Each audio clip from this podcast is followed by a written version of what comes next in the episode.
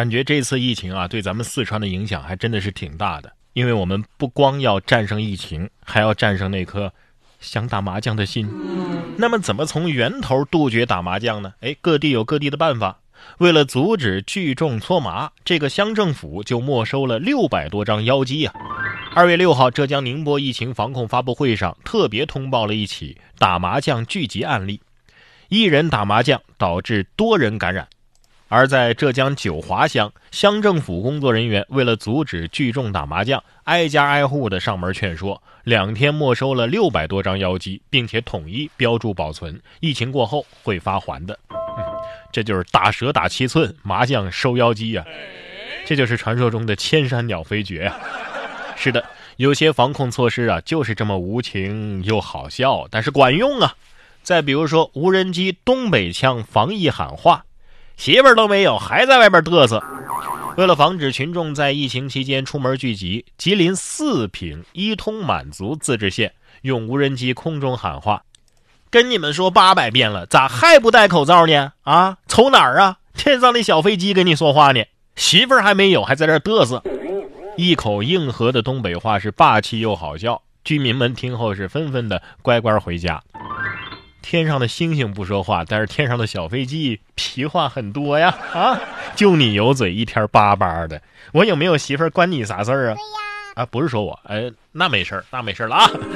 其实吉林四平一看这个地名我就笑了啊。西北玄天一片云，乌鸦落在凤凰群，满地都是英雄汉，哪是君来，哪是臣啊？上次听到这么正宗的大碴子味儿。还是看春晚的小品是吧？所以春晚小品它不是小品，它就是东北的日常啊。同样是东北的日常，同样跟无人机喊话一样硬核。你看这位阿姨，把充气玩偶当防护服穿。二月五号，辽宁大连一位阿姨让女儿给自己买了一件充气玩偶服，出门啊就穿着当防护服。人家女儿说了啊，除了穿玩偶防护服，阿姨还戴了两层医用外科口罩。医生称啊，这完全没必要啊！防护服是针对医护人员的，需要和病人近距离接触才用得上。这种非专业的防护服虽然说可以起到一定的隔绝作用啊，但是还是会带入病毒带进去。在居民区啊，注意戴口罩和勤洗手就可以了。你这，哎呀，你这是一棵移动的圣诞树啊！关键是我看这位阿姨接受采访的时候还说，她家有三百多个口罩，羡慕啊啊！有人防护服都穿上了，可是有的人就是不戴口罩，还怼劝阻他的民警：“我打过预防针了，啊，嘴对嘴都不会传染。”二月四号，广西南宁一个男子进银行取钱，结果呢拒绝戴口罩，当时的工作人员发现该男子手上拿的有口罩，但是却不戴，劝说无果之后报了警。面对民警的劝说呀，男子仍然不配合，说自己打过预防针，嘴对嘴都不会传染。最后，民警将其控制，并且进行了警告教育：“你咋不上天和太阳肩并肩呢？啊，你咋不下水和王八嘴对嘴呢？再说了，还打过预防针，哪来的预防针呢？双黄连注射液呀！啊，你不戴，你拿个口罩干啥呢？啊，口罩不要，你可以捐给有需要的人，反正你打过预防针了，是吧？”而且你脑子不要也可以捐了，反正你长脑子可能就是为了显高的。强烈建议你多喝点碳酸饮料吧，因为碳酸饮料可以预防痴呆。尽管面对着腐蚀牙齿、导致肥胖等等这样的威胁，但是神经学专家还是发现，每天喝两罐碳酸饮料能够将人的记忆力提高百分之二十，有效的预防老年痴呆。因为大脑中的海马区域在血糖上升的刺激之下呀，会变得非常活跃，而老年痴呆的患者呢，就是这个海马区域的功能衰退，海马体萎缩。谢谢科普啊！已下单一箱可乐，现在喝可乐终于有正当理由了。之前不是有新闻说熬夜会有痴呆风险吗？哎，现在好了，熬夜一定要喝可乐，抵消这痴呆风险。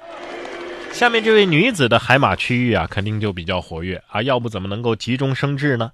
被入室抢劫，她边咳嗽边说自己是从武汉回来的，逃过一劫。一月三十一号的晚上，湖北平坝镇肖某撬窗进入本村妇女易某家中，试图对其进行猥亵。易某急中生智，一边咳嗽一边说：“我是从武汉回来的，已经有了感染症状了，所以一个人待在家里自我隔离。”肖某听闻，连忙抢走他的手机和手包里的八十多块钱现金，然后逃离现场。